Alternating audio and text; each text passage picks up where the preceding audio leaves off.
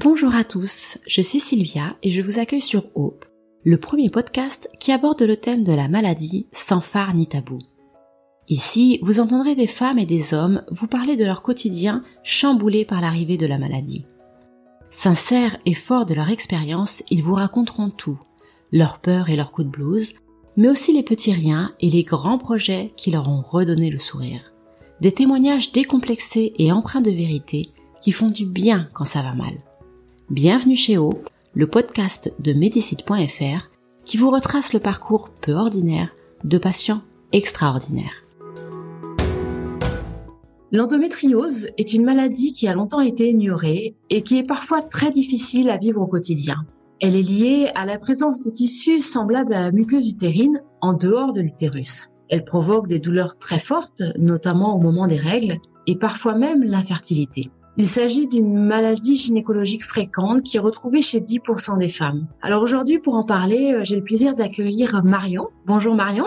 Bonjour Sylvia. Donc euh, toi, tu as, euh, tu es atteinte d'une endométriose profonde sévère depuis presque 20 ans. Quels ont été les premiers symptômes? Les premiers symptômes, ça a été vraiment je pense à mes toutes premières règles, mhm. des douleurs très fortes et des saignements trop abondant, hémorragique. Donc ça, les premiers symptômes, c'est quand tu étais adolescente Oui, vers 14 ans, quoi, par là. Et la maladie t'a été diagnostiquée tout de suite? Non, en 2001. Ça a été euh, presque 10 ans, quoi, euh, pas loin. D'accord. Donc pendant 10 ans, tu as eu euh, des fortes douleurs et des saignements mm. sans savoir que tu souffrais d'endométriose. Oui, parce qu'à l'époque, alors pourtant moi j'ai eu la chance, j'avais une maman qui était à l'écoute, qui trouvait pas normal que je souffre autant, que je saigne autant. Euh, mais bon, le corps médical, à chaque fois, euh, moi j'ai des souvenirs très jeunes qu'elle m'ait emmené faire des échos ou, euh, ou, consulter, même son gynécologue. Alors j'étais très très jeune, mais il mhm. avait dit que c'était rien du tout. Il m'avait mis sous pilule à 15 ans. Donc effectivement, une errance assez assez longue. Et du mhm. coup, au final, comment est-ce que la maladie a pu être enfin diagnostiquée?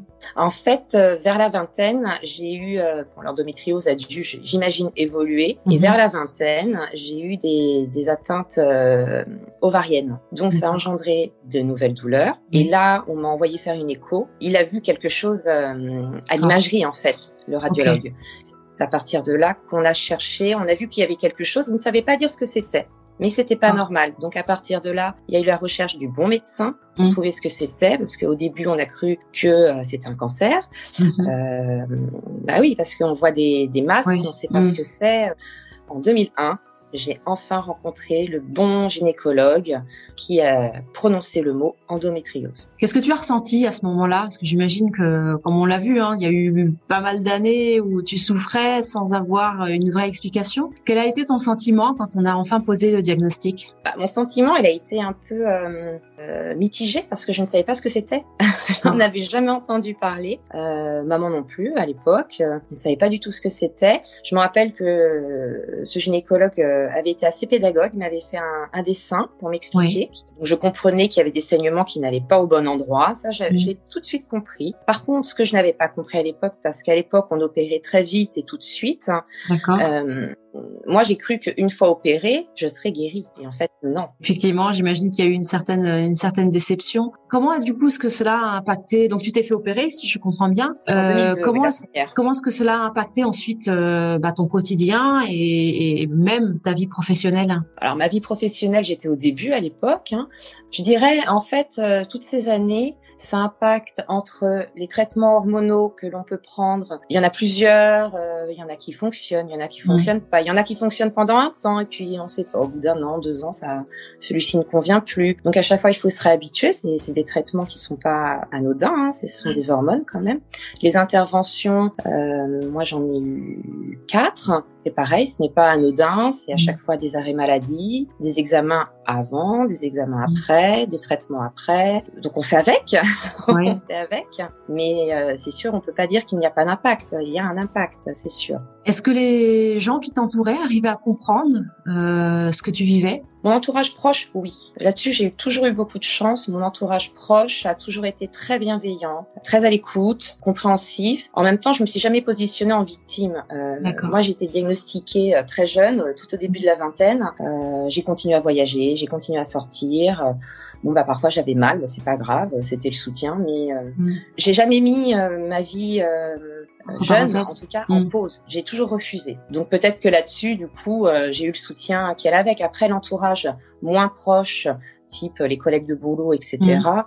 Euh, non, parce que déjà je m'étendais pas. C'est pas des maladies euh, dont on parle beaucoup. Il y a toujours une réserve. Donc là, euh, plus une incompréhension au niveau professionnel. D'accord. Pourquoi elle est encore absente? Ah bon, elle se fait encore opérer? Pourquoi? Ouais, donc j'imagine que ça doit être quand même assez difficile. Ça fait partie des défis euh, que tu as rencontrés. Euh, donc tu m'expliquais mm. que ton plus grand défi, euh, c'était les enfants, parce qu'on l'a dit à mon introduction, l'endométriose peut parfois conduire à l'infertilité et ton désir de maman, du coup euh, bah, ça a été euh, ça a été un frein. Comment ça s'est passé? Comment tu as surmonté tout ça? Parce que je crois que tu es maman aujourd'hui de deux enfants. Donc comme quoi c'est c'est quand même possible. Alors raconte-nous un petit peu comment ça s'est passé. En fait, au début, on me disait on ne sait pas, on peut pas savoir. Il y a des femmes qui ont des enfants, des femmes qui sont atteintes qui n'en ont pas.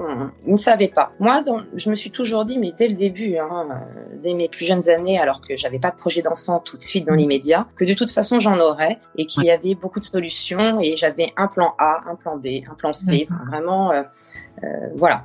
Euh, et au moment où, euh, avec conjoint, nous avons souhaité fonder notre famille, très vite, quand j'ai vu que ça fonctionnait pas, bah, je, je me suis retournée vers l'équipe médicale qui me suit depuis là maintenant 20 ans. Et j'ai toujours fait confiance en fait.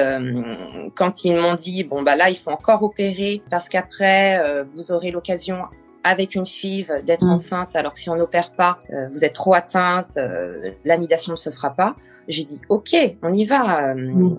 J'ai toujours fait confiance et j'ai bien fait parce que j'ai, voilà, j'ai suivi un parcours PMA compliqué, mais pas si compliqué que ça finalement, parce que euh, c'est à la deuxième tentative que j'étais enceinte de ma fille, qui est quand même assez incroyable. Alors pour mon fils, ça a été plus compliqué. Pour mon fils, c'était trois ans après ma fille, et la PMA donnait plus rien. Qu'on a essayé plusieurs fois, et euh, là malheureusement l'équipe médicale m'a dit bon bah là la maladie a trop envahi et la stimulation donne plus rien, donc faut sortir de la PMA. Et euh, nous avons décidé du coup de faire une un don d'ovocytes de, je bénéficie d'un don d'ovocytes. Et à la première euh, tentative, ça a fonctionné. Et ensuite, les grossesses se sont bien passées? Oui, oui. Dans l'ensemble. Euh, Tant mieux.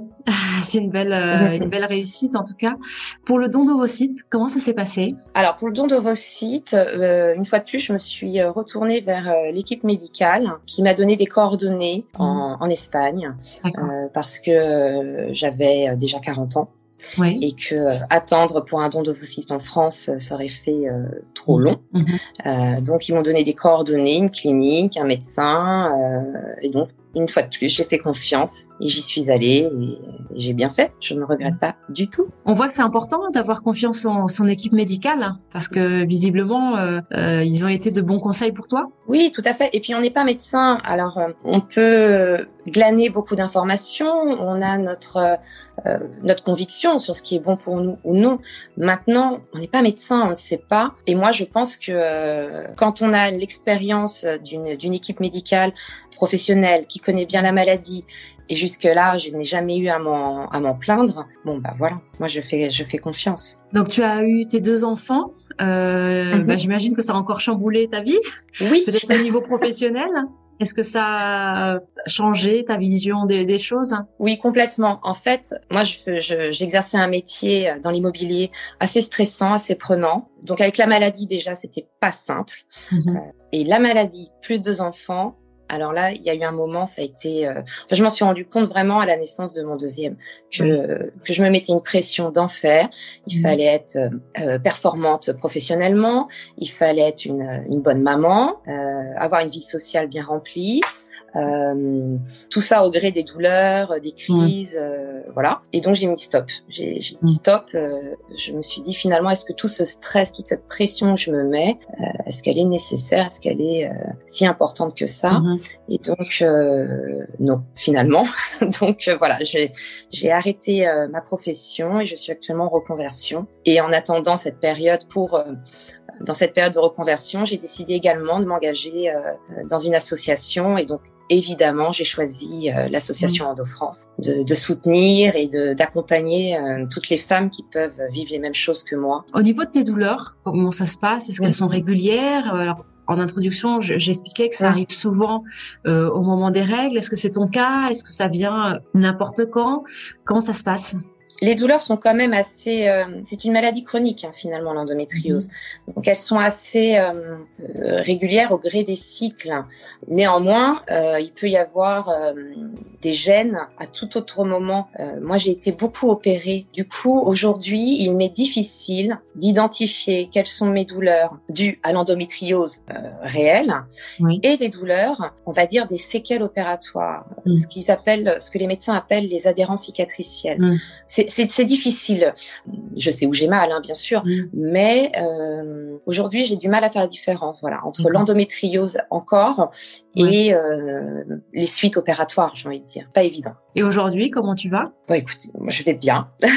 je vais assez bien je, je, suis positive, euh, je m'épanouis euh, dans ce que je fais. C'est un travail euh, qui n'est pas aisé. on libère la parole sur l'endométriose, c'est très très bien et nécessaire, mais on se rend compte qu'on a toutes du mal à le faire parce que ça touche quelque chose de très intime, de très personnel, qui a longtemps été tabou. Mais je trouve ça bien et je suis heureuse d'y participer. Du coup, j'imagine que c'est un des messages que vous essayez de véhiculer via l'association qui est Endo France, c'est ça?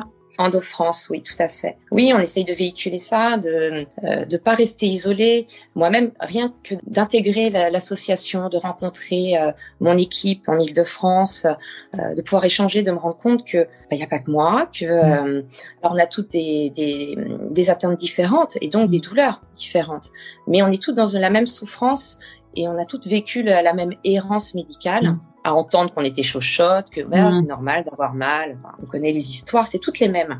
Du jour où on se dit ah ben en fait je ne suis pas folle, je ne suis pas une chochotte, mm. j'ai vraiment quelque chose. Ça fait un bien fou, ça libère. Mm. Et à chaque rencontre amicale, à chaque table ronde, conférence ou autre événement qu'on peut organiser, parce qu'on est très active euh, en région parisienne, on voit que toutes ces femmes sont heureuses euh, d'échanger et même d'être écoutées tout simplement parfois. J'imagine en plus que ton exemple euh, porte espoir, parce qu'effectivement, euh, pour une femme, on l'a dit, hein, déjà la maladie, c'est pas évident d'en parler, c'est une maladie de l'intime, et puis c'est une maladie qui peut parfois euh, empêcher d'avoir des enfants, alors peut être un, le souhait de, de, de, la plupart des femmes. Donc j'imagine que ton exemple les aide à, à avoir une petite lueur d'espoir. Peut-être. Après, je suis assez pudique. Euh, je parle rarement de mon cas. Je le fais euh, de temps en temps, mais je ne le fais pas systématiquement. Je suis euh, assez, je suis assez pudique, donc je travaille dessus. La preuve, oui, je réponds à ton interview. Non, quand, quand il faut donner de l'espoir, je sais raconter mon histoire, évidemment, et je souhaite que toutes parviennent à, à, leur but, évidemment. Ils ont quel âge tes enfants aujourd'hui? Euh, 6 ans et deux ans. Ah oui, donc tu es euh, en pleine. Euh, j'imagine que tu es bien occupée, effectivement. Oui, je suis, je suis dans le boom, quoi. oui. Est-ce que tu as un conseil peut-être à donner euh, aux femmes qui nous écoutent. De pas rester isolée. Le soutien, ça fait du bien. D'échanger, ça fait du bien. De pas rester dans. Souvent, on peut avoir, je le vois par le biais de l'association, des personnes qui sont mal accompagnées médicalement. Enfin, il n'y a pas un bon feeling ou ne sont pas sûres. Ne pas hésiter à à aller chercher un deuxième avis. Il faut, il faut quand même s'écouter. Il y a des choses qu'on va ressentir. Même si on nous dit, oh, bah, c'est normal, là, vous, vous avez pas ci ou ça. Mm. Euh, si on sent qu'il y a quelque chose, voilà, il faut persévérer et surtout pas se positionner en victime parce qu'il y a quand même des solutions. Euh, la recherche avance depuis euh, des années. Euh, il y a beaucoup de progrès et maintenant on trouve des clés pour vivre euh, avec l'endométriose parce que mm. malheureusement on n'en guérit pas mais il mm. faut apprendre à vivre avec mm. et voilà et d'échanger ça aide justement à avoir des petits trucs des petits tips pour euh, pour aller mieux est-ce que toi tu en as justement des petites choses comme ça qui t'aident euh, au quotidien ou alors dans les moments peut-être de crise? À aller de l'avant et à pas te laisser abattre Pas me laisser abattre, bah, lever le pied sur le stress, ça déjà c'est une première chose. Hein. Ça, comme c'est une maladie inflammatoire, bah, le stress a, a, un rôle dessus, ça c'est sûr. Moi personnellement, l'alimentation, j'ai un petit peu euh, évolué sur mon alimentation, euh, mais tout en me faisant quand même plaisir. Hein, c'est pas mhm. drastique, mais voilà, je, je, sais identifier, voilà, savoir identifier ce qui fait mal et se dire bon bah là ce soir euh, je me lâche, bon bah tant pis, on le sait. Mhm. Mais voilà, au quotidien, savoir ce qui peut faire mal à l'une ou à l'autre, c'est déjà pas mal. En et le sport, une activité ah physique. Une Même si j'imagine ça doit, ça doit être difficile parfois, non? Oui, alors bizarrement, pendant des années, j'en ai pas fait. Hein. Et euh, je m'y suis remise très euh, récemment. Euh, mm. Et je me suis rendu compte que quand on a une activité physique, on a mal quelque part à des mm. muscles, hein, tout simplement. Et que du coup, on a plus mal à, au ventre, mm. on a plus mal à l'endométriose, en fait. et c'est assez... ça fait du bien, en fait. C'est assez euphorisant, je pense. En fait, ce que tu nous dis, c'est qu'il faut apprendre à, à, prendre soin de soi et être au petit soin en fait avec soi, être bienveillant je tendance parfois à oublier Bah, je sais pas si c'est toutes euh, toutes les femmes, hein, mais euh, oui, on a tendance. Euh, j'en entends beaucoup. Oui, bon, j'ai mal. Bon, c'est pas grave. Mm. je prends un cachet. et en fait, moi, j'ai fait ça pendant des années. Mais je pense que c'est pas la bonne clé. Et en effet, il faut être un peu plus doux avec soi. Et puis, si un jour on n'est vraiment pas bien, bah, on se met en, en pause. C'est pas grave. Moi, enfin, mon fils, il est petit, mais ma fille, elle a 6 ans. Elle le sait que parfois, maman, elle a mal au ventre mm. et que parfois, bah, faut être un peu plus calme. Alors, mm. elle n'est pas forcément, hein, c'est pas, c'est pas magique, hein. oui, en bien tout sûr. Cas, ah, voilà, non, elle a, 6 ans. Hein. Oui, mais un enfant. en tout cas, en tout cas, je le verbalise, je lui dis. Et ça, c'est déjà, je trouve pas mal de lui dire là, tu sais, maman, là, maman, elle a mal au ventre, elle est, elle est pas très bien, donc euh, on va se calmer, euh, voilà. Et, mm. et je l'ai dit, et c'est pas mal. J'imagine que le conjoint a un rôle aussi important à jouer dans ces moments-là. Euh, c'est essentiel. Surtout que moi, mon conjoint, je l'ai rencontré euh, après plusieurs opérations. Hein. Je l'ai rencontré à, mi-parcours, euh, on va dire, de ma maladie. Euh, donc oui, lui, il a dû intégrer tout ça très rapidement déjà. et après, c'est un soutien au quotidien et c'est un soutien dans tout le dans le parcours PMA, par exemple, si le conjoint ne, ne fait pas corps euh, avec la femme, c'est foutu. C'est pas possible. C'est trop dur, sinon c'est trop lourd. En tout cas, tu es un bel exemple. Merci. De, de, courage et puis aussi euh, de persévérance. Euh, parce que c'est vrai, hein, il en faut pour euh, pour pouvoir euh, aller à l'encontre de de ce que le corps médical peut-être t'a dit au départ. Donc mm. bravo. Merci pour avoir partagé euh, ton témoignage. J'ai bien compris que c'était euh, c'était difficile pour toi d'en parler euh, ouvertement, donc je, je, te remercie vraiment. Je te souhaite bon courage pour la suite. Merci. Euh, et puis, euh, je te remercie et j'espère avoir euh, de tes nouvelles. Et puis, bon courage aussi avec l'association Endo France. Que je sais que vous faites un travail important et que, et mm. qu'effectivement, même si aujourd'hui on parle un peu plus d'endométriose parce que bah, certaines stars en ont parlé ouvertement, je pense que ça a dû vous aider. Mais c'est vrai que c'est important de, dire que rappeler aux femmes qu'elles ne sont pas seules et, qu'effectivement il faut être aidé. Donc, je te remercie et puis, eh ben, je te souhaite bonne continuation. Merci, bonne continuation à toi.